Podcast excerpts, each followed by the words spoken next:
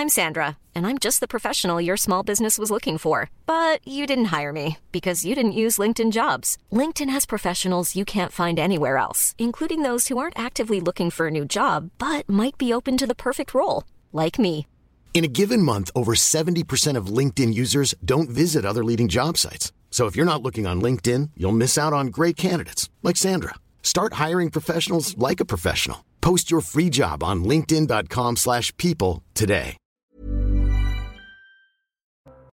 Bonsoir à tous, Véronique Jacquier, Louis de Raganel, Louis de Raguenel, pardonnez-moi, Gilles William Golnadel et Georges Fenech euh, ne nous raconteront pas d'histoire. C'est une émission un peu particulière ce soir puisque vous savez, il y a un match qui va passionner toute la France et ce match, c'est euh, la demi-finale contre le Maroc et nous avons quand même, à notre manière, choisi de suivre cette rencontre et nous devons être avec Stéphanie Rouquier en direct de Marseille qui est en train de suivre ce match. Euh, Stéphanie, et, et on arrivait en plateau, parce que nous ne voyons pas le match, contrairement à vous. Et on nous a appris, chère Stéphanie, que l'équipe de France mène un zéro. Est-ce bien, est-ce bien cela Oui, tout à fait, vous n'êtes trompé. En moins de 6 minutes, eh bien, le premier but a été marqué. Alors, vous pouvez imaginer, dans ce bar marseillais, eh bien, ça a été l'explosion de joie. Tout le monde était debout devant l'écran géant. Ils ne s'attendaient pas à un but euh, si rapide. Et à Marseille, ce soir, c'est vraiment une ambiance de feu. Tous les bars qui retransmettent le match sont noirs de monde. Et vous pouvez le voir derrière ces images de Sacha Robin. Dans les bars, à l'intérieur, impossible de circuler. Et à l'extérieur, regardez, eh bien, il y a 4, 5, 6 files de personnes. Ça déborde sur les trottoirs. Et c'est exactement la même scène dans tous les bars de Marseille. Et alors, euh, avec vous, ce sont plutôt des supporters euh, français ou des supporters euh, pour l'équipe du Maroc? Où je suis dans ce bar ici euh, à l'arrière du vieux port, il y a bon, il y a que des supporters euh, des Bleus. Il y a deux tables de supporters marocains. Ils sont ils sont juste là. Sacha sont en train de euh, vous les montrer, mais non, à 99%, vous entendez, ce sont des supporters bleus qui sont à fond derrière leur équipe avec les drapeaux, le maquillage, tout ce qu'il faut, tout la tiraille. Bah, en plus, ce qui est très agréable, c'est comme euh, généralement les, les, les journalistes interviennent à la fin euh, du match et ils ont du mal à s'exprimer parce qu'ils sont entourés de, de plein de supporters. Mais là, tous les supporters sont sages comme des images parce qu'ils regardent le match, Stéphanie. Donc ils vous laissent travailler tranquillement. exactement ça, ce coup-ci. Exactement. Tout Bon. à fait, ce coup-ci, je peux vous parler sereinement. Ils sont concentrés sur autre chose. Par contre, à la fin du match, ce sera différent. hein. Je Je ne pourrai pas pense. vous parler calmement comme ça, ça c'est sûr. Bon, je pense. Ce que je vous propose, c'est qu'on viendra régulièrement vous voir quand même, parce que euh, c'est évidemment une actualité. On ne peut pas passer à côté. Je l'ai dit, c'est une émission assez particulière ce soir. Je salue d'ailleurs ceux qui nous regardent. Ce sont sans Il y a doute 120, 120 non, non, il y a, il y a- il y a- beaucoup plus de gens que, que vous ne pensez parce que tout le monde ne s'intéresse pas au football, euh, bien évidemment. Et puis il y a des gens qui sont un Nous, peu on- énergiques. On se demandait avec lui si on allait avoir une prime spéciale ce soir. Non, Moi, mais vous ne pensez que vous Ah ne pensez qu'à ça. Vous ne Ah pensez qu'à la prime. Ah, Alors, bah, bah, il y a quoi- quoi avant de parler d'Adrien Quatennens, je voulais vous dire que la justice a ordonné de retirer la dans l'hôtel de ville de Béziers. Ça date donc de ce 14 décembre ce soir, ça a quelques minutes. La justice a ordonné mercredi à la mairie de Béziers de retirer la crèche de Noël qui était située dans la cour d'honneur de l'hôtel de ville d'ici 24 heures sous peine d'astreinte de 100 euros par jour. Saisi par la Ligue des droits de l'homme en référé, une procédure d'urgence, le tribunal administratif de Montpellier a estimé que la crèche mettait en évidence la scène de la nativité dans l'enceinte d'un bâtiment.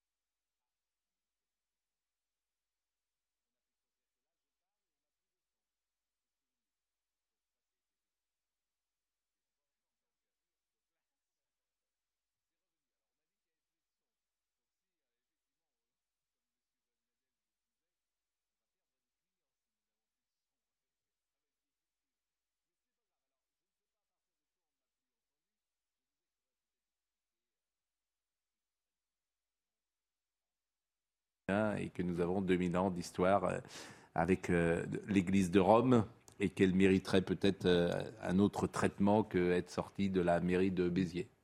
Mais vous savez, euh, il y en a qui ne s'habitueront jamais euh, à ce que la France soit une terre euh, chrétienne depuis, depuis 1500 ans. que l'histoire de France commence avec la Révolution française et la République. Il y a eu un précédent à Beaucaire. Le maire RN Julien Sanchez a, gagné, c'était exactement la même histoire. Oui, c'est ça. et hmm. il a obtenu gain de cause et cette année, il a enfin sa crèche et c'est exactement la même histoire parce que c'est dans la cour de l'hôtel de ville. Donc pour, euh, pour, euh, pour ce cas-là, pour Béziers, j'ai envie de dire, il ne faut pas désespérer. Mais effectivement, chaque année, désormais, il y a ce type de polémique et, et c'est euh, très dommageable parce, que le culturel est forcément lié au culturel que ça plaît. Il y a eu des décisions qui été rendues par les juridictions administratives qui sont basées sur le culturel, l'art aussi. Les santons, c'est une culture, c'est un art français qui est mise en valeur et qui a été autorisée par certaines juridictions. C'est pour ça que je pense qu'il faut attendre si jamais il y a un recours. Mais sur le fond même, moi je trouve vraiment euh, assez choquant qu'on nous interdise d'avoir des crèches. Voilà. Hmm. Parce que c'est effectivement, c'est la chrétienté. On l'impose à personne. Il ne s'agit pas d'une christianisation de hmm. ceux qui n'y croient pas. Moi, je respecte les autres religions. Mais au nom d'un principe absolu de la laïcité, il ne faudrait plus avoir euh, ah, C'est-à-dire quoi Disons, disons les choses. C'est ce qui m'ennuie dans le rapport. Euh, ah, aujourd'hui. Euh, moins que la crèche, hmm. parce que ce sont les mêmes qui veulent déboulonner la statue de Saint-Michel au Sable d'Olonne. Hmm. Euh, ce sont les mêmes qui se sont aussi attaqués à la crèche euh, à Lyon. Et vous savez que là, il y a une superbe crèche d'ailleurs. organisée ou tout au moins à l'instigation de Laurent Vauquier dans le, dans le hall de l'hôtel de ville de région, parce qu'il a hmm. fait en sorte de ne pas être attaquable. Voilà où on en est en France et qu'on fait en sorte de ne pas être attaquable sur la question des crèches. On ne peut pas s'excuser d'être chrétien, quoi de même que d'être juif ou musulman, etc. Ça ne veut pas dire qu'on est là pour imposer une religion. On est là pour la... Voilà, il y a des fêtes, fêtes religieuses. Louis de Ragnel. Moi, je trouve que les, les laïcars se trompent complètement de combat. Voilà. C'est-à-dire qu'aujourd'hui... Là, c'est euh, pas forcément les laïcars. Non, mais Pascal Pro, en vrai. Les laïcistes. Les laïcistes ou les laïcars. C'est-à-dire qu'aujourd'hui, la menace de l'Église catholique ou même la menace d'une crèche dans un bâtiment public, euh, je ne vois pas très bien où elle se trouve. En revanche, il y a des combats euh, pour la laïcité à mener. Euh, notamment contre euh, la progression de l'islamisme en France. Et là-dessus, souvent, euh, ils sont un peu moins bavards, un peu moins disaires. Le deuxième élément, c'est qu'en fait, ce qu'ils ne comprennent pas, c'est qu'en s'attaquant à une crèche, en fait, on s'attaque à la coutume, on s'attaque à l'histoire, à ce que nous sommes. En fait, on s'attaque à notre propre identité. Et c'est ça que je trouve profondément, enfin, pour moi, c'est un contresens par rapport à ce que, ce que nous sommes aujourd'hui. Et Louis, ils comprennent parfaitement. Et ils, le ah, mais c'est, non, mais c'est dans une logique tout à fait nihiliste, en fait. Il n'y a aucune idée de progrès.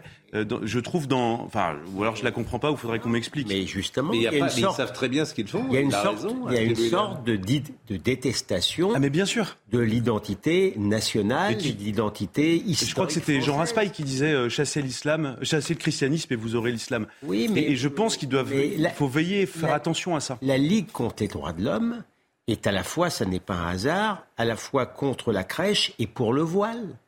Elle, elle a défendu les, les, les, femmes voilées. Ça n'est pas un hasard. Moi, je, suis, je soutiens complètement le combat de mon ami Robert Ménard dans cette histoire-là, parce que, comme Pascal l'a dit, euh, pardon, je ne suis pas un catholique extrêmement pratiquant. Euh, euh, moi, pour moi, la crèche, c'est Noël. Moi, je, je célèbre. J'ai un sapin de Noël. Vous voyez, c'est comme ça. C'est notre culture. les calvaires, les calvaires des paysages français euh, appartiennent pour moi euh, complètement à la France. Eh mais, c'est, mais, mais ne vous y trompez pas. C'est précisément parce qu'ils appartiennent à la France que vous avez ces associations-là qui essayent d'une certaine manière de la détruire littéralement. Bon, en tout cas, voilà ce qu'on pouvait dire pour commencer euh, cette émission. On me dit qu'il y a encore des coupures de son. Je reçois des petits SMS, mais a priori tout va bien. A priori, nous avons été rétablis euh, dans notre capacité à nous faire entendre ce soir. Alors, quelqu'un d'autre qui s'est fait entendre, et ça a été euh, cet après-midi, c'est Adrien Quatennens, qui est interrogé par nos confrères de BFM. Une interview assez longue d'ailleurs, où il a répété euh, plusieurs fois un peu la même chose.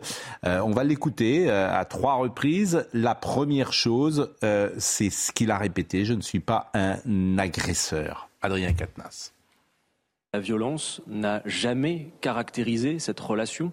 Il y a eu deux années compliquées, peut-être on va y revenir, deux années euh, d'intenses ruptures et d'intenses retrouvailles, mais d'aucune manière cette histoire peut euh, être estampillée du sceau des violences conjugales. Oui, il y a eu une erreur de ma part, une faute. Il y a eu des faits aussi qui ont été commis par mon épouse, mais j'ai réservé cela à la justice. Ce que je veux dire, en tout cas, et, vous me demandiez pourquoi je prends la parole ce soir, c'est que je crois sincèrement, euh, Bruce Toussaint, que si le combat féministe, qui est un combat juste, auquel je crois même personnellement, et toujours aujourd'hui, si le combat contre les violences faites aux femmes me prend pour cible, cible d'autant plus confortable que j'ai reconnu une faute, alors je crois qu'il se trompe, qu'elle se trompe de cible. Je le dis, je ne suis pas votre homme, je ne suis pas un agresseur. Je rappelle qu'il a été condamné à quatre mois de prison avec sursis, notamment pour euh, des violences euh, sur son épouse. En l'écoutant, mm. quand même, j'avais le sentiment peut-être hein, qu'il ne prenait pas exactement la mesure de ce qu'il avait euh, fait et qu'il était parfois dans un rapport de dénégation C'est pas comme ça que je l'ai ressenti. Mm. Je l'ai lu aussi, son, sa grande interview dans La Voix du Nord. Très intéressant. J'avoue que j'ai été un petit peu ébranlé quand même. Hein. Mm. Euh, moi, je ne suis pas pour lyncher quelqu'un, déjà, par principe, si vous voulez. Là, on assiste à un lynchage depuis, depuis le début de cette affaire. Donc ça va, il y a un moment, ça va. Bon, il a fait une faute, il l'a reconnu. Gifle, c'est quelque chose de pas bien du tout. Mais ça n'est pas, contrairement à ce qu'on a voulu faire croire, apparemment, ni un harceleur, ni un violent d'habitude, puisque autrement le parquet aurait poursuivi. Or, le parquet n'a pas poursuivi pour cela. Donc il y a eu un, un plaidé coupable, il a eu quatre mois de sursis, c'est quand même cher payé. Il faut plus en parler. C'est une histoire de couple, à mon avis. Il faut plus en parler. Il faut laisser cet homme se reconstruire. C'est lui qui en parle, Georges Non, mais là, il, parce ah qu'il parce qu'il n'en avait pas parlé. C'est la première fois qu'il prend la qu'il prend la parole. La, la, vraie question qui se pose maintenant, c'est quid de son avenir politique? Est-ce qu'il pourra effectivement retrouver un second souffle, une légitimité politique, ça seul euh, l'avenir nous le dira. Moi, je, je n'en sais rien. Mais pour l'homme, il faut arrêter de s'acharner sur lui, quoi. Voilà, c'est tout ce que j'ai à dire.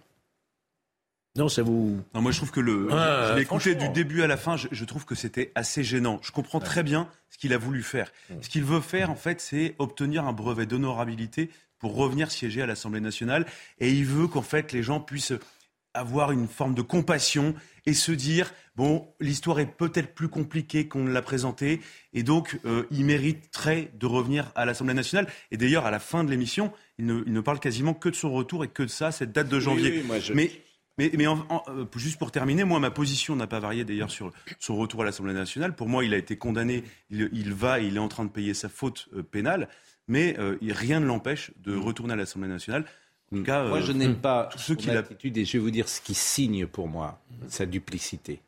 Ce qui la signe, c'est qu'il ne démissionne pas et qu'il n'aille pas devant les urnes. Tout ce que vous dites, je l'entendrais s'il disait euh, j'ai fait une. En fait, il n'assume pas les conséquences de sa faute. S'il disait parce que quatre mois, c'est rien. Quatre mois, c'est rien. Bah, pour une baffe, euh, si. Pénalement Non, mais. Quatre mois, c'est rien, vous le non, savez. Mais par le passé, j'ai pas vu beaucoup de condamnations pour ces faits-là à cette peine-là. C'est rien. S'il disait, hmm. et ça aurait du, du poids à mes yeux, s'il disait je prends la mesure de ce que j'ai fait, j'en assume les conséquences, je démissionne de l'Assemblée nationale et je me représente devant les électeurs, je ne dirais pas la même chose. Mais c'est pas ça. Là. Moi, je, je, ne suis pas, je suis d'accord avec personne. Oui. Bah, c'est un peu le sens de votre vie. Oui, c'est vrai. si on accepte l'augure, euh, mais on peut être seul et avoir raison. Euh, qui parle? Qui parle? Parce que moi, M. Quatennin, ce qu'il a dit ne me choque pas du tout. Hein. Hmm. Mais qui parle? C'est euh, le membre et, sans doute pas le, le, moins intelligent et sans doute pas le moins sincère, mais le membre qui a été élu avec l'étiquette d'un parti qui est le parti des insoumis qui est le grand parti des donneurs de leçons. Et parmi les leçons qu'il vous donne tous les jours, il y a la grande leçon de féminisme. Et dans ce cadre du féminisme, il n'est pas question, ne serait-ce que de parler mal avec une femme. Et même quelqu'un qui est seulement soupçonné est déjà coupable. Il a accepté d'être élu avec cette étiquette-là. Donc on voit l'écart vertigineux entre la manière dont un homme peut être faillible et la manière dont ces gens-là, ces femmes et ces hommes, donnent des leçons à la planète. On l'a vu encore récemment avec l'affaire du Parlement européen, où les grands donneurs de leçons socialistes euh, prennent, prennent de l'argent d'un émirat. C'est toujours le même écart vertigineux entre le dit et le fait. Donc je suis désolé, monsieur Katnins, il paye avant tout le prix d'appartenir à ce parti. Oui, mais euh, pour compléter ce que dit William, on voit bien que de toute façon, la France insoumise n'a pas un comportement démocratique. Hein, c'est pas nouveau, c'est au contraire un comportement très vertical et très autocratique. On le voit. Donc vous avez raison quand vous dites que pour qu'il n'y ait pas de loup, il faudrait qu'il se représente devant les électeurs. Ça mais, donnerait du poids, mais, mais bien, entendu. Et puis surtout, euh, surtout, il, voilà. Si, il, William. Je vois pas. Évidemment que ça ne changerait rien. Au fond, au fond. Euh, il ne prend, quand je disais, il ne prend pas la mesure, il n'assume pas les conséquences. Non, il n'assume pas les conséquences. Du geste qu'il a produit. mais attention. Ah bah ça change tout. C'est qu'il pourrait perdre, il pourrait tout simplement perdre sa place. Pardonnez-moi de dire que vous considérez que son geste est totalement impardonnable. Je dis pas ça. Est-ce que j'ai dit ça Non, mais en quoi En quoi Véronique parlait. Oui, mais vous m'avez regardé. ça suffit pour. Voilà, c'est suffit. Réveiller Évitez. non, mais il n'y a pas suspension des droits civiques. Donc hmm. lui, il dit j'ai payé ma faute. Je suis en train de payer ma faute. J'ai le droit de revenir à l'Assemblée. Et si effectivement il voulait être absolument euh, admirable et irréprochable, euh, il se représenterait devant les électeurs. bon, c'est pas ce qu'il a décidé de faire. Juge avec l'électeur. Bien sûr. C'est deux choses. Ça ne sanctifie pas. D'ailleurs, le juge, il statue au nom du peuple déjà. Bon, oui. ça n'a rien à voir. Vous ne pouvez pas demander à l'électeur de s'ériger en juge de la rédemption. Non, et ensuite, non, non, mais, et ensuite moi, je l'ai écouté. non, mais, mais je trouve que je de rejuger cette affaire. Mais si, je, mais, non, mais moi, je l'ai écouté pendant une heure. Pardonnez-moi. Et Adrien. Ce qui l'intéresse, c'est de garder sa place. Non, mais Pascal, garder, Pascal. Je veux dire, ça. Mais, là, c'est moral. Non, mais Pascal. Je suis désolé de le dire. C'est pas ça. C'est ça que j'ai perçu dans l'interview. Je veux dire, bon, voilà, j'ai tapé ma femme, mais bon, je retournais à l'Assemblée. Mais Pascal. je vais la garder ma place. C'est un animal politique. Non, mais c'est un un ben animal politique, qu'est-ce qu'il se dit la morale de vous le dire, c'est ça. Je peux parler Comment C'est un animal politique, qu'est-ce qu'il se dit Il se dit que les Français, dans quatre mois, auront oublié. Euh, peut-être pas les électeurs de la France insoumise. Peut-être pas les électeurs de la France Aujourd'hui, à chaque fois qu'il va aller quelque part, vous avez des gens qui, euh, des femmes, qui ne sont pas contentes de ce qui se passe et qui euh, seront là pour faire entendre. C'est une minorité agissante et bruyante, d'accord, mais c'est ah pas non plus bah, euh, tous les Français. Oh, attention, attention, quand vous allez aller devant une élection, euh, j'attends de voir le vote des femmes d'un homme qui a frappé euh, son épouse. Hein. J'attends de voir. je sais pas. Moi, je, bah, dis que les, électeurs ont la mémoire courte. Oui, ils ont la mémoire je pense qu'il aura des concerts de casseroles euh, dès qu'il voilà. se déplacera. Oui, désolé de vous dire, c'est pas neutre, c'est pas neutre de frapper une femme. Non, mais bien sûr que c'est pas. Et à côté de ça, je peux vous faire une liste très longue d'hommes politiques condamnés et qui, sont, qui ont été réélus derrière. Mais il y a des condamnations. Pour des faits beaucoup plus graves. Lesquels, par exemple? De violence, il y en a eu. Lesquels? Ah, je... Il y en des noms Des noms Il y en avait. Bah, oui, il n'a pas, été réélu. Oui, parce que, parce il est resté. les affaires d'argent ne sont pas les mêmes. Financières, hein. Non, mais ce c'est qu'on a changé d'époque. On a changé d'époque. Ce n'est pas la même chose. C'est grave aussi. Et pourtant. Ce n'est pas la même chose. Je le répète, il y a quand même, à mes yeux, euh, à vos yeux, frappe. Bah, écoutez, oui, bah, je suis désolé, frapper sa femme, c'est pas faire, c'est pas euh, frauder le fisc, c'est pas, il y a un échelon. Euh, détourner des, détourner des millions. allez savoir si détourner des millions, ce n'est pas aussi grave que de confesser une gifle. Allez savoir. Allez savoir. Écoutez. Et enfin bon. Nous ne sommes pas là de toute façon pour non, qui, qui sommes-nous n'a pas tenu la chandelle. Il y a des bûchers médiatiques aujourd'hui. Qui sommes-nous pour juger Bien sûr. Non, mais on se transforme parfois, on se fait le reproche en sortant de l'émission, on se dit, ben effectivement. Enfin, on n'est on, pas bien meilleur que les autres, hein, quand on réfléchit bien. il y avait un célèbre journaliste qui disait, euh, où sommes-t-on? Bien évidemment. Bon, je n'ai pas de chronomètre devant moi. Donc il est 20h24, 20h25. Je ne sais pas si c'est l'heure. Je demande à Benjamin et Cuneo. On a encore un peu de temps. Il y a toujours un zéro pour l'équipe de France.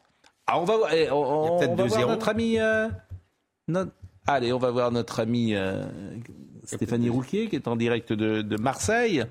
Et Stéphanie, racontez-nous qu'est-ce qui s'est passé depuis notre première intervention. Est-ce que, est -ce que la France domine ou pas? Ah, on vous entend pas. Bah, on vous entendra peut-être euh, tout à l'heure. Euh, pour terminer sur le dossier Quatennens. Ah bah d'ailleurs on n'a pas tout écouté parce que on a, vous avez parlé, vous avez parlé, on l'a même pas écouté. Euh, deuxième intervention, oh, bah il n'est pas un violeur, dit-il. j'ai eu l'impression parfois, pour une gifle reconnue, d'avoir été comparé à, je sais pas, un meurtrier, un, un violeur ou quelqu'un qui aurait commis des faits incommensurablement plus graves.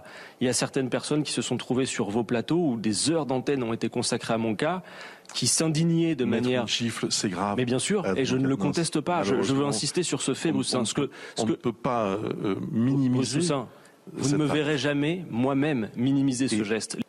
Parmi les gens qui, sur les plateaux de télé, avaient vite fait de, de me juger, de donner leur avis, de s'indigner pour cette gifle, beaucoup, une fois les caméras éteintes, disaient euh, il est en train de faire l'objet d'un traitement odieux. Oui, ça c'est ce qu'il dit, mais en tout cas, il a passé son temps lui-même, c'est ce que vous disiez très justement, à, à, fustiger.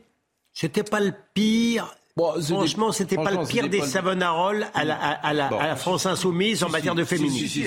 bon, son avenir, si, si, c'était un des pires, disons-le. Ce qui est, cocasse, c'est Jean-Luc Mélenchon, en 2016, a dit que toute personne euh, qui, a, été condamnée hmm. doit être inéligible à vie. Et Jean-Luc Mélenchon, c'est son père spirituel. Ah bien sûr. Bah, il a, ah non, mais Je suis, pardon son avenir, bah justement, parlons de son avenir. Est-ce qu'il doit être inéligible à vie? D'accord.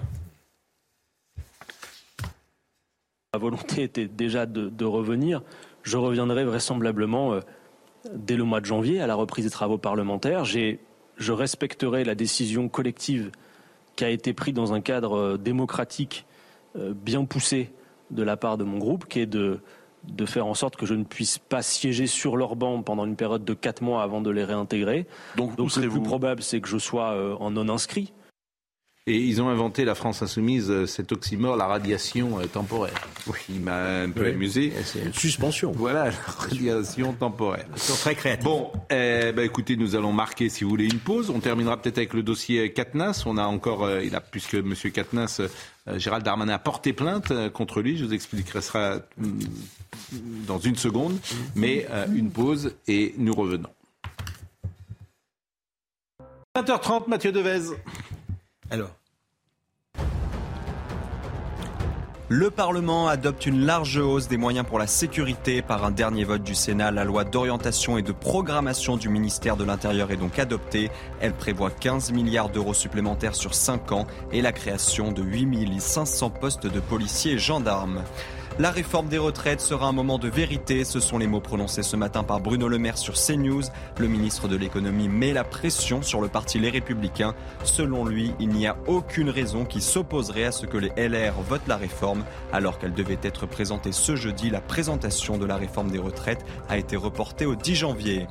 Enfin, Volodymyr Zelensky réclame de nouveau un tribunal spécial pour juger les crimes russes. Le président ukrainien ne veut pas attendre la fin de la guerre pour traduire en justice ceux qui l'ont déclenché. Fin novembre, la Commission européenne avait proposé de créer un tribunal spécial déjà réclamé à plusieurs reprises par Volodymyr Zelensky et les États baltes. Actualité à ses droits, bien sûr. Et ce soir, il y a du football. D'ailleurs, à la mi-temps, vous pourrez suivre le débrief avec euh, Julien Pasquet et toute son équipe. Mais nous sommes avec euh, Stéphanie Rouki en direct de Marseille. Stéphanie qui assiste au match. L'équipe de France mène 1-0. Est-ce que vous pouvez nous dire euh, comment, comment ça se passe? Est-ce que l'équipe de France domine, Stéphanie? Surtout les supporters des Bleus dominent ici 31e minute, vous le dites.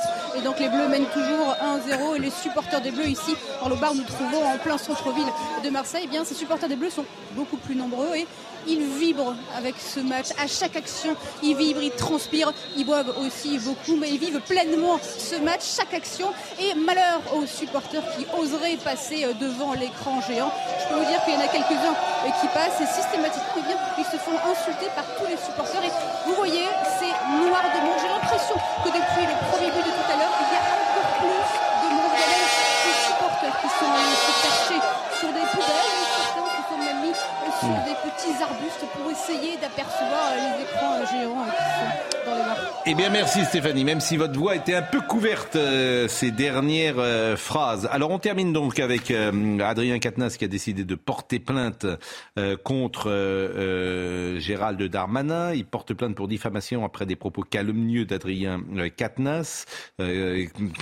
qui avait dit, c'est évidemment politique, ça c'est ce qu'a dit Monsieur hein, c'est évidemment politique, un député moins visible n'aurait sans doute pas fait l'objet du même traitement. L'occasion était trop belle pour abattre le principal porte-parole de la France insoumise. Plusieurs sources concordantes me disent que cela a été directement orchestré depuis le ministère de l'Intérieur. Réponse de Gérald Darmanin. Oui, ses propos sont calomnieux. Euh, il diffame gravement les agents du ministère de l'Intérieur, à commencer par euh, les policiers, bien évidemment. J'imagine qu'il pense à eux. Et donc, euh, aussi? Bah, j'imagine pas. Le ministre de l'Intérieur ne distribue pas comme ça les fiches de justice qu'il n'a d'ailleurs pas à l'ensemble des journaux français. Vous êtes journaliste, je pense que vous pouvez en témoigner. Mais ce qui est vrai, c'est qu'attaquant gravement les services et l'honneur de la police nationale, ce qui n'est pas la première fois pour euh, les élus de la France insoumise, hein, je le constate, euh, ils ont un problème manifestement avec la police, mais enfin, attaquant ainsi les services de la police euh, nationale, je déposerai plainte au nom des agents du ministère de l'Intérieur pour diffamation. Voilà ce qu'on pouvait dire en tout cas sur l'affaire Katnins ce soir. Autre sujet qui nous intéresse, les coupures d'électricité avec Bruno Le Maire. Et alors là, on voit que le gouvernement met en place euh, ces éléments de langage. Heureusement que nous étions là parce qu'on va passer l'hiver tranquillement parce qu'on a dit aux Français de faire attention, de prendre moins de douches et d'éteindre la lumière lorsqu'ils sortaient de la salle de bain. Je pense que nous sommes dans la bonne voie pour euh, éviter des coupures d'électricité cet hiver. D'abord parce que nos compatriotes ont fait les efforts de sobriété que nous leur avons demandés. Et puis de l'autre côté, nous remettons en état des réacteurs nucléaires. À l'heure où je vous parle, il y a 41 réacteurs qui sont euh, désormais à nouveau en état de fonctionner. L'objectif, c'est d'en avoir 45 au mois de janvier. Donc ça, c'est intéressant. Les, euh, euh, je veux dire, les réacteurs ont été remis en marche. Manifestement, il y a quand même une pression un peu de l'opinion publique, pression peut-être des médias, parce qu'on a découvert euh, la santé nucléaire en France. Mmh. Oui, c'est sûr. À travers cette séquence. Je comprends pourquoi on nous a agité des peurs depuis déjà quelques semaines si effectivement il n'y aura pas de coupure. Mmh. Bah, je, ne vois pas bien l'intérêt politique d'agiter ces peurs pour au final nous dire, mais non, vous inquiétez pas, finalement, les réacteurs. Parce que depuis le Covid, on a pas on se moque de, jouer à Non, mais il n'y avait pas de peur pour le mois de décembre. Personne n'avait dit qu'il y aurait des coupures au mois de décembre. Tout le monde parle du mois de janvier. Oui, exactement. Personne n'avait dit qu'il y, aurait des coupures en décembre. C'était pour janvier Oui, oui absolument. Et, le, deuxième point, quand même, euh, c'est que effectivement, vous l'avez dit, euh, le gouvernement, ça lui permet de se dire, en fait, c'est un peu grâce à nous. On vous a, on vous a dit ce qu'il fallait faire, vous vous êtes bien comporté, et globalement, politiquement, on est très fort. Alors que, non mais, si on, s'intéresse aux causes, on en a déjà parlé plein de fois, mais euh, c'est lié, enfin, si on est dans cette situation, c'est lié à des décisions politiques qui ont été prises par plein de présidents de la République, Alors, du coup, par Emmanuel Macron. C'est retour au nucléaire, fermeture du nucléaire. On est reparti, tant mieux d'ailleurs. Au moins, cette crise aura servi à ça. Il n'y a plus de débat sur le nucléaire. On est bien d'accord. Euh, Bruno Le Maire, deuxième passage, retour au nucléaire. Écoutez. Nous ouvrons une université des métiers du nucléaire. Nous allons bâtir 6 EPR d'ici 2035 au plus, au plus, tard. Nous réfléchissons à 8 EPR supplémentaires. Nous travaillons sur les réacteurs de petite et moyenne puissance parce que c'est eux qui seront au plus près des lieux de production, eux qui seront au plus près des besoins aussi à l'exportation d'un certain nombre d'États. Et nous avons engagé, lors du déplacement euh, du président de la République à Washington, une coopération sur les réacteurs de nouvelle génération avec les États-Unis. Jamais la filière nucléaire n'a été relancée avec autant de vigueur et avec autant de vision que ne l'a fait le président de la République. Bon, retour du nucléaire, ça c'est une bonne chose. À toute chose, malheur est bon. J'ai du mal avec ça. Hein. Franchement, j'ai du mal avec ça. Alors, je sais bien que M. Le Maire n'est pas le plus mal placé pour reparler du nucléaire parce que lui n'est pas responsable des errements mais malgré tout, du gouvernement, Mme Borne, qui, mm. mais, mais malgré tout, je vous assure que c'est un, c'est un métier particulier de pouvoir parler de relancer le nucléaire. Mm. S'ils relancent le nucléaire, c'est parce que justement, ils l'ont saboté. Oui. C'est un, quand même un métier particulier que je me garderais bien de pouvoir faire, de pouvoir comme ça avoir cette sorte d'audace, pour ne pas dire de toupet, de d'oser pas. Non. Mais Monsieur le Maire, pardonnez-moi de le dire comme ça, sa, trajectoire personnelle montre une capacité à parfois euh, changer. Euh, non, mais sur le nucléaire, il a toujours été pro-nucléaire. Mais, euh, mais, ça n'enlève rien, c'est de la politique, c'est pas forcément un Non, on peut pas lui faire le. Non, mais on peut pas faire le procès à Bruno Le Maire d'avoir été. C'est pas Bruno Le Maire. Justement. Non, mais sauf que, sauf qu'il il sert. le droit de parler? Non, ah non, mais non. Là, elle vraiment, non seulement elle m'a interrompu assez grossièrement, alors que j'étais en train justement de dire que, très sincèrement. Allez, Véronique, allez-y. Voilà. Je ne dis plus rien. Vous. Non, alors moi, je vais dire deux choses, mais je ne sais plus ce que je voulais dire. Voilà. la première, c'est que la relance des fameux euh, réacteurs là, hmm. dont il parle dans le premier extrait, euh, il y a encore 15 jours, 3 semaines, il ne savait pas si ça allait fonctionner. Donc maintenant, il se gargarise de cette remise en route, mais enfin, euh, c'était pas tellement évident. Effectivement, sous la pression de l'opinion, ils ont dit là, il faut quand même que on montre qu'on arrive à quelque chose. Ensuite, en 2018, ils ont arrêté euh, euh, le, le, le, projet qui devait relancer des réacteurs comparable à Superphénix qu'ils avaient arrêté quelques années avant. Hein et ça, c'est catastrophique parce que c'est là qu'ils ont mis un coup d'arrêt à la filière. Et maintenant, effectivement, vous avez raison, Pascal, c'est nucléaire, tout, voilà, tout, voilà. Bon, tout à fait, c'est bien, c'est bien. mais on vient de très très loin. Voilà. C'était pas des petits débats. C'était pas des petits. Mais je suis d'accord avec vous. Maintenant, j'applaudis, c'est super. Je me réjouis pour les gens qui n'arrivent pas à se chauffer. Je conseille à tout le monde d'aller voir un site qui s'appelle Electricity Maps. Vous connaissez Electricity Maps. Gilles Williams, ça vous ennuie ce que ça vous intéresse pas Non, mais Georges allait dire justement que personne ne s'était vraiment opposé à la fin du nucléaire. C'est ça que je voulais. Non, mais je voulais dire même plus. Non, dites pas ça non plus. mais c'est vrai, mais, c'est vrai. Dites pas ça, j'ai ressorti 50 fois Nicolas Sarkozy en 2012. Moi, ce qui me pendant le débat, rien que pendant le débat électoral, c'est tout. Il n'y a pas eu un combat politique c'est pas vrai, de mener. Mais on a vérifié ce que vous dites, c'est pas vrai. Mais non, mais Nicolas Sarkozy je suis pas en train de... pro-nucléaire. Je suis pas en train de vous dire qu'on peut pas trouver ici ou là non, mais même une dans contestation. Son projet, il l'a pas arrêté. Mais comment vous, dites des contre-vérités Comment vous pouvez Qu'est-ce quelle est la centrale qu'il a arrêtée Comment Quel est le projet qu'il a arrêté Je suis pas en train de vous dire que Sarkozy a arrêté. Bon, bah voilà. Je suis en train de vous dire que lorsque M. Hollande puis Mme Borne ont pris ces, funestes décisions, il n'y a pas eu, il n'y a pas eu une polémique véritable dans le pays pour dire qu'ils étaient dans la eh ben, folie. ça n'est pas vrai.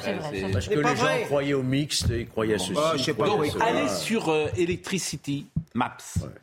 qui est un site absolument formidable. Je fais un parallèle avec Covid Tracker. C'est un peu la même chose, c'est-à-dire que c'est des éléments très précis.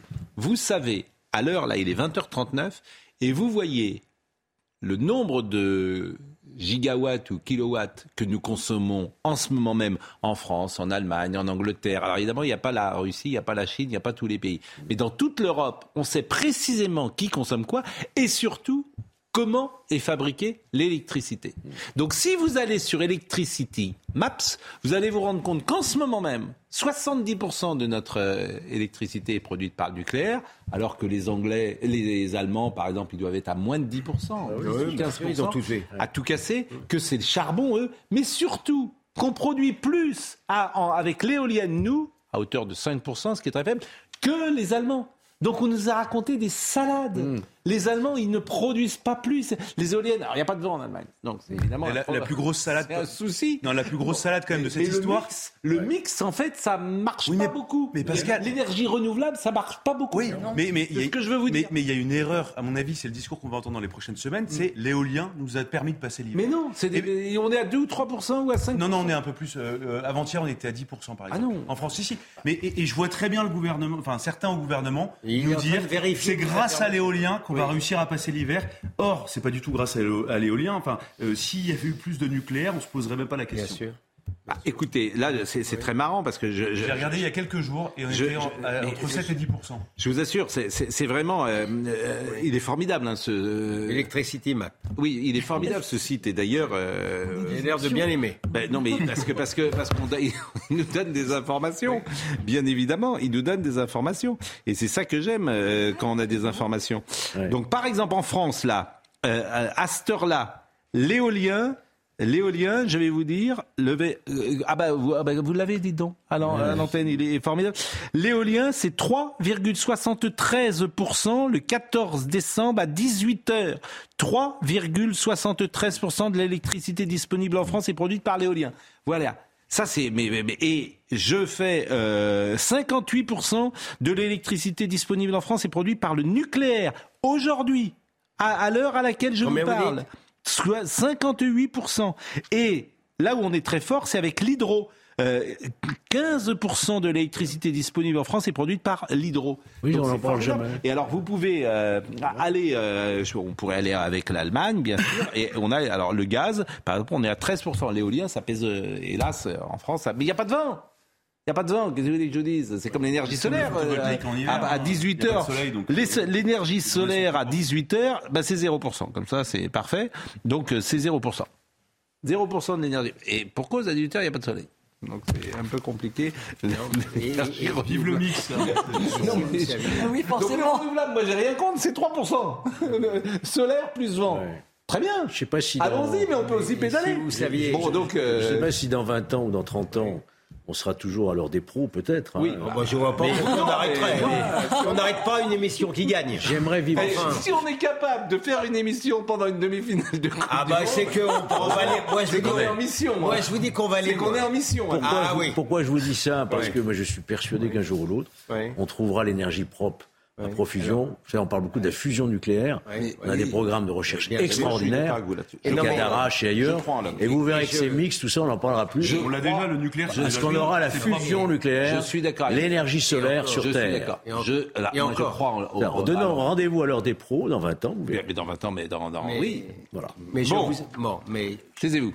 Ah bon. Vous avez assez parlé. Ça allait pourtant être très intéressant ce que j'allais dire, mais tant pis. Non, mais laissez-le parler. Non, je- mais et je vous demande de ne pas insister, Mais, Non, non, mais c'est- il avait les- Alors non, mais Dites.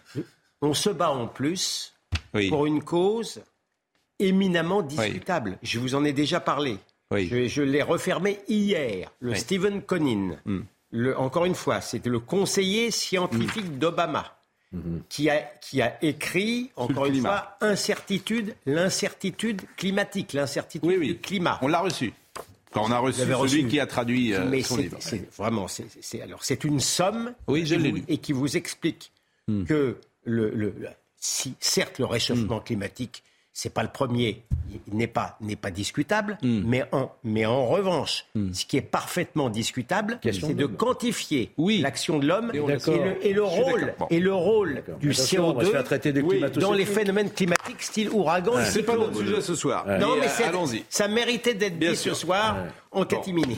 Bon, et il est 20h44. Euh, je précise que le chrono ne doit pas être bon. Euh, là, je le dis pour Benjamin Cunéo. Euh, je vous donne un peu euh, des recettes de cuisine, mais euh, notre ami Julien Pasquier va prendre notre place. Et il va prendre notre place à la fin de la première mi-temps. Je ne peux pas vous parler d'un match que je n'ai pas vu. D'accord. Mais enfin, vous pourriez le commenter quand même. Vous n'êtes pas, pas le plus mauvais. C'est Remo Forlani Oui. qui disait je, je ne vois jamais les films euh, euh, que je vais commenter. Je ne Oui. souhaite pas me laisser influencer. Pour la, pour la critique. Remo Forlani qui était un immense euh, critique de cinéma. Il reste combien de temps euh, les arrêts de jeu commencent, me dit-on. Wow. Donc l'ami Benjamin Lamain. Alors Julien Pasquet va être là dans trois minutes. Nous sommes d'accord, je le dis. Il est déjà là, euh, Julien Pasquet. Euh, euh, écoutons euh, peut-être Bruno Le Maire sur l'inflation qui devrait baisser en 2023. S'il vous plaît, s'il vous plaît, s'il vous plaît. Mais quels arrêts de jeu? Il y a toujours des arrêts de jeu après euh, une Ouais, après la mi-temps. Il y a, des- il y a- le- il y a ce qu'on appelle le temps réglementaire et les arrêts de jeu. Et le temps Regardez, il est additionnel. là, Julien Pasquet. c'est pas ce qu'on ah bah appelle. Julien, Le temps il va additionnel. rentrer, Julien. Alors, les arrêts de jeu. ah bah, alors, alors on le Ah fait oui. vraiment. On- voilà. Il a mis on va un peu improviser. Il a mis ses chaussures de sport. Voilà, on va on, on va improviser. pas, euh, maître. Voilà, parce que parce que l'autre, voilà, Julien va prendre euh, notre place parce qu'on peut pas parler d'un match qu'on n'a pas vu. Donc, Ah, si. vous connaissez Julien Pasquet. Enchanté. Voilà, Monsieur le Président. Ça me fait plaisir. Merci à vous. Et euh, vous allez pouvoir, Julien. Vous êtes avec qui, Julien? Alors je suis avec euh, deux anciens euh, joueurs professionnels consultants Canal qui Oui. vont nous rejoindre Grégory Sertic, Fabrice Abriel, Anthony Tobelem, l'excellent journaliste de Canal, et votre ami, notre ami à tous, Fabien là, cinéaste, Fabien? réalisateur, mais ils sont Bon, tous là. alors, on là, asseyez-vous. Alors asseyez-vous. Je veux bien, alors je, je vais me permettre de faire quelque chose qui se fait pas, de parler à la régie. S'il vous plaît, mettez-moi le retour du match, que je sache où nous en sommes, les amis. Je vous salue, Georges. Ah bon Ça va on s'en va. On, Vous allez nous dire un peu comment ça s'est passé quand même cette Bien sûr, première ah, ça, se passe, ça se passe très bien pour le moment. Vraiment, je supplie les amis en régie de me mettre le, retour. Anthony Grégory, peut-être vous pouvez nous rejoindre. Soyez, polis. Mais ça se passe comme ça dans l'heure des pros. C'est ça qui est, fantastique. On est vraiment, on vit le, moment. Il nous reste une minute 20 avant le, coup de sifflet de la, mi-temps. Regardez derrière vous, Pascal. On a nos amis Anthony Tobelem, Grégory Sertic qui sont là. Fabien Antoniente, Fabrice Abriel, venez nous rejoindre. Merci euh, Pascal. Vous avez été parfait. hein. Vraiment, euh, comme. Non mais vraiment, vous avez été formidable. À l'image de cette équipe de France, finalement. Hop, le petit étui de lunettes. Vous avez vos clés? Tout va bien? J'ai mes clés. Bon, c'est euh, parfait. J'ai mes clés. Et Je remercie Benjamin Cunéo qui a préparé cette émission. Et moi, je vais laisser. euh, je vais vous laisser. Je vais vous écouter. Je pense qu'à réaliser en ce moment en régie, ils sont en train de se régaler parce que. Alors ça c'est fantastique.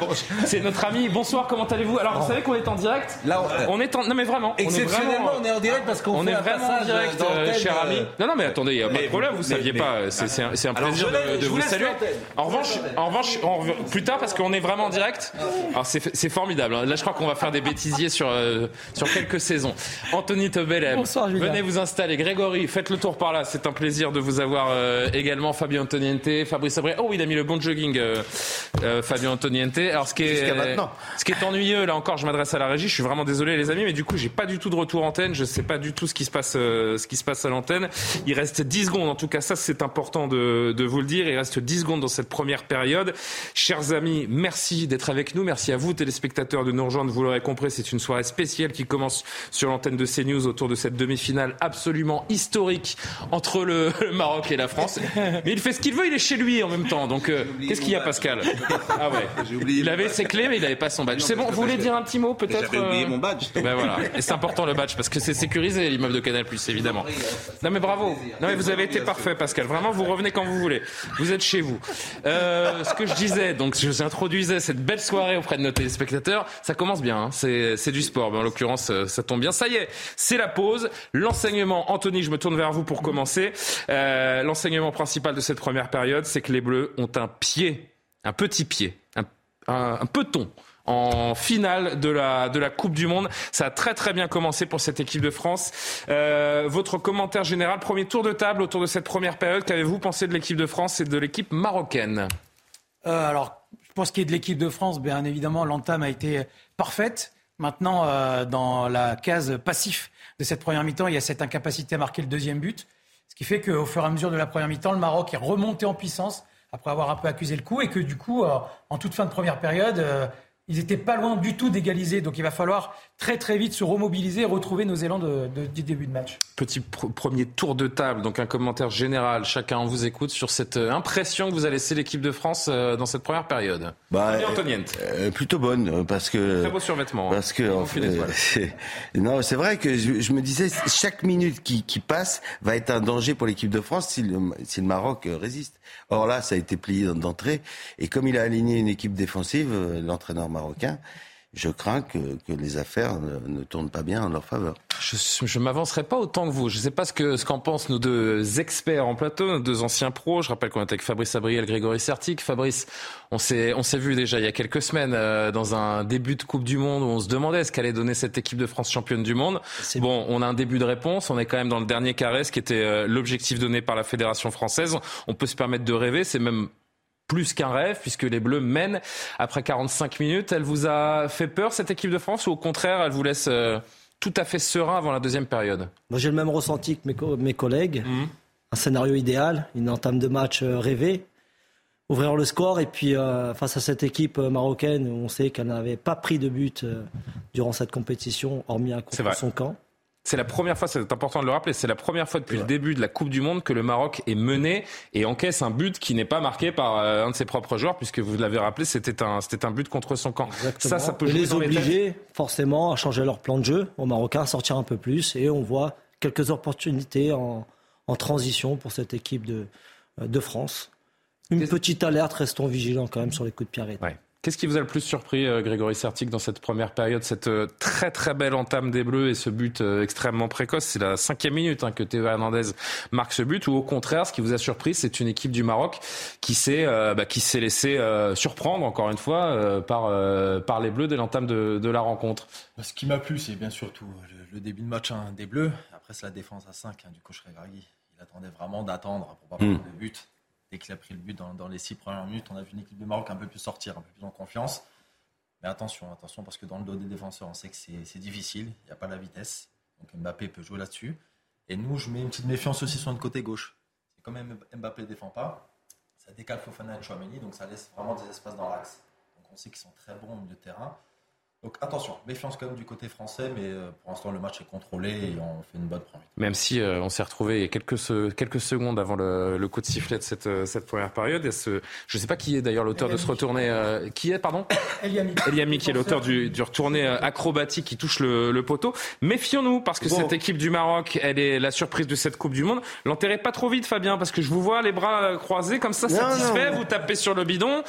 Attention, il reste 45 minutes et les Marocains ont quand même fait euh, de choses absolument euh, incroyables depuis le début de cette Coupe du Monde. Oui, Fabrice Il a confiance, Didier Deschamps. oui, il a la, c'est vrai que la recette. on, on en a parlé, mais il a quand même, euh, il a la tambouille. Hein. Mais c'est fort ce qu'il fait.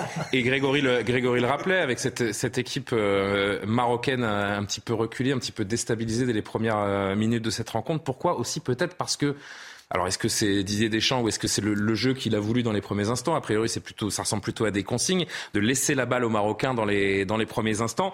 A priori, ils s'attendaient pas à ça les Marocains et ça a peut-être contribué à les déstabiliser, à déséquilibrer cette équipe dans les premières minutes. Alors, ce qu'il faut savoir, c'est que le système A3, parce que Regragui, finalement, est un sélectionneur tout neuf. hein. Je crois que c'est seulement son neuvième match ce soir à la tête du Maroc. Il ne l'avait testé qu'une fois en match de préparation. Et en plus, il débute la rencontre avec Aguerd, qui est censé être son meilleur défenseur, qui est forfait à la dernière minute. Donc, tout est changé. Romain Saïs, qui est le capitaine de cette équipe, qui doit sortir très très vite. Donc, tout a été déstabilisé. Mais, mais, mais je ne suis pas du tout surpris par la, la force de caractère dont ont su faire preuve les Marocains. Très sincèrement, sur les dix dernières minutes de la première mi-temps, c'est le Maroc qui a l'avantage. C'est pour ça que je vous disais, il y a eu notamment deux très grosses occasions pour Olivier Giroud. Il va falloir vite marquer un deuxième but, parce qu'on sent que cette équipe du Maroc, quelque part, même si elle est contrariée par l'ouverture du score, ça reste quand même du bonus. Et ils vont se, se- se refaire mentalement pour se dire, on est là, c'est peut-être une occasion historique et singulière, et, Ils n'ont et ça va rien les à faire perdre. repartir. Ils n'ont rien à perdre. Ils ont tout à gagner. Ils ont un stade de 70 000 places qui a 80-90% acquis euh, à leur cause. Ça va forcément les, les pousser et on va bien se garder de, de dire que les Bleus ont victoire acquise à, à 45 minutes du, du dénouement de cette rencontre ou plus, hein, si évidemment il y a prolongation, voire, euh, voire tir au but. On va continuer d'analyser cette première période, mais on va se, se promener dans les, dans les rues de Paris, dans le quartier des Champs-Élysées notamment. Nous attend Régine Delfour. Bonsoir Régine. On sait évidemment que cette Coupe du Monde, elle a lieu en plein hiver, qu'on n'a pas cette atmosphère un petit peu que, que, l'on connaît euh, lorsque les Coupes du Monde euh, ont lieu au, au cœur de l'été, que les gens sont dans les rues, colorés, grimés, chantants, mais les gens se rassemblent tout de même dans les bars. Comment ça se passe euh, pour vous? Comment les supporters français ont-ils vécu cette première période, chère Régine? Oui, bonsoir Julien. Bah, écoutez, ici dans ce bar euh, qui est de Avenue Kléber, il y a une majorité euh, de supporters euh, marocains. Mais nous sommes aussi avec Tom qui lui est supporter de la France. Tom, au bout de 5 minutes, la France a gagné. Comment vous sentez là? Vous êtes plutôt confiant? Oui, on est plutôt confiant. Après, effectivement, euh, marquer un but à la cinquième minute, ça nous met euh, en confiance. Mais bon, ça reste du football. Et euh, on sait que le football, c'est jamais fini, c'est jusqu'à la dernière minute. On l'a vu avec Pays-Bas-Argentine. On ne sait pas comment ça va se passer. Après, effectivement, on a la chance d'avoir une équipe de France unie et solidaire. Donc, on verra bien comment ça se passe pour la suite du match. Et à la fin, si la France gagne, vous êtes sur les champs? Oui, évidemment, on ira à côté des champs. On est juste à côté des champs, donc on ira fêter la, la victoire sur les Champs-Élysées. Merci Tom. Julien, on va juste aller demander à, à un supporter marocain comment il se sent. non, mais Amine, bonsoir. Alors là, euh, le Maroc ne, ne, ne mène pas, c'est la France. Vous êtes comment là? Bah écoutez, euh, on est un peu triste, c'est la première mi-temps. On espère que ça va bouger un peu, ça va jouer un peu plus agressif sur la deuxième mi-temps. Mais euh, la France, elle a, un bloc très très fort. Ils jouent très très tactique et puis euh, on espère que ça va changer pour nous sur la deuxième période. Merci Amine. Vous l'avez vu là, Julien. Alors euh, donc, même s'il y a beaucoup de Marocains ici, c'est assez une ambiance plutôt bon enfant. Résultat, dans moins d'une heure, on saura si c'est la France ou le Maroc qui seront en finale.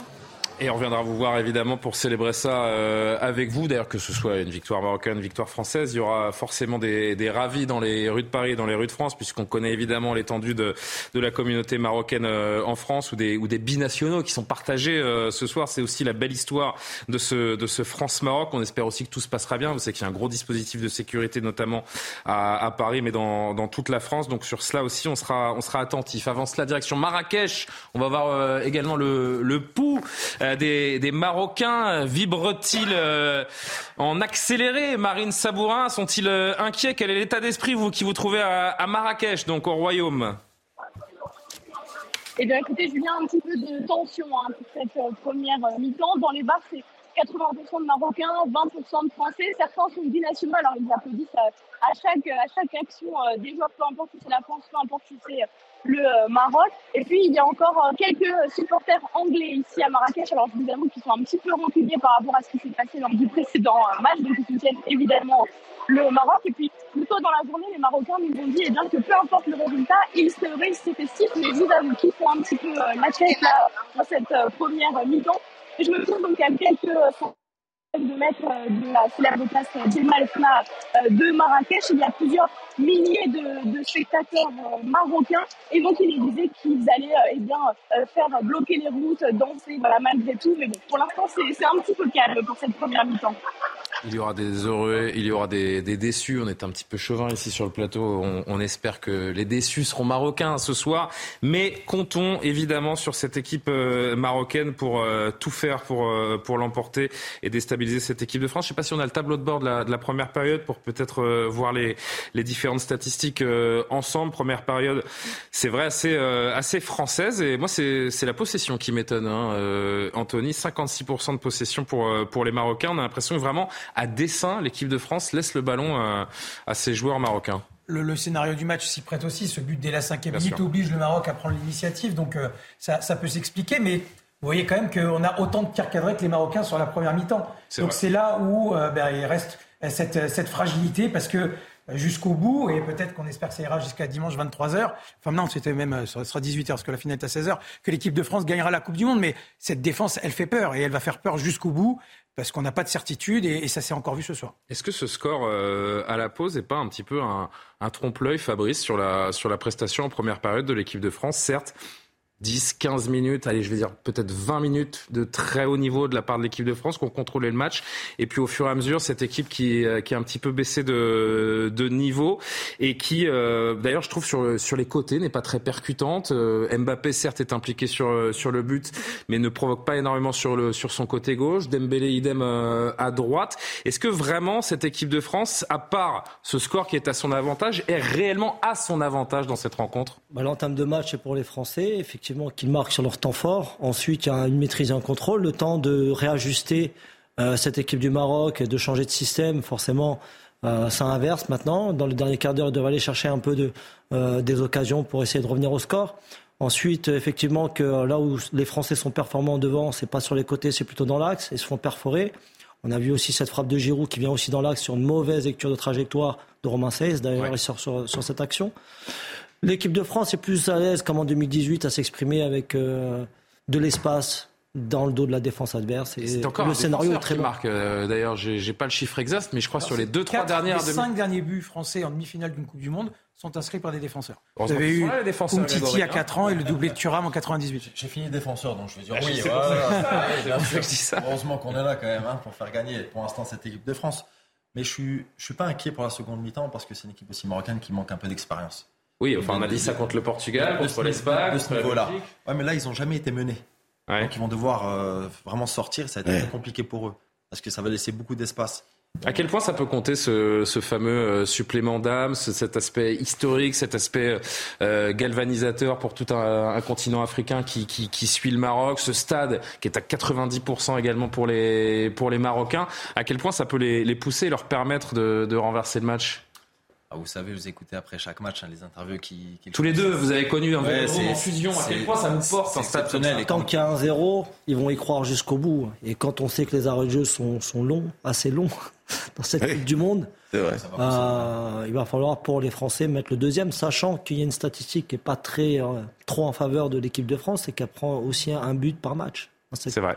C'est vrai, il va falloir être très concentré, Fabien. Je vous dis, moi, vous vous voyez, vous vous voyez dimanche euh, en finale contre l'Argentine. Un jour, euh, un jour, on fera quand mais même une autopsie de, de, de Didier Deschamps. On verra Ouais. ce qu'il y a. Il a quand même un rapport avec la chance et la victoire particulier. Mais à ce, à ce niveau-là, à ce niveau-là, c'est plus de la chance justement. Je À ce- pense, À oui. ce niveau-là, c'est plus de la chance. D'ailleurs, c'est euh, c'est le sélectionneur euh, marocain qui a été très élogieux envers Didier Deschamps euh, en veille de match, donc hier en conférence de presse, où il a dit pour moi c'est simple. Didier Deschamps, c'est juste le meilleur sélectionneur du monde. Il le vrai. prouve encore ce soir. C'est vrai.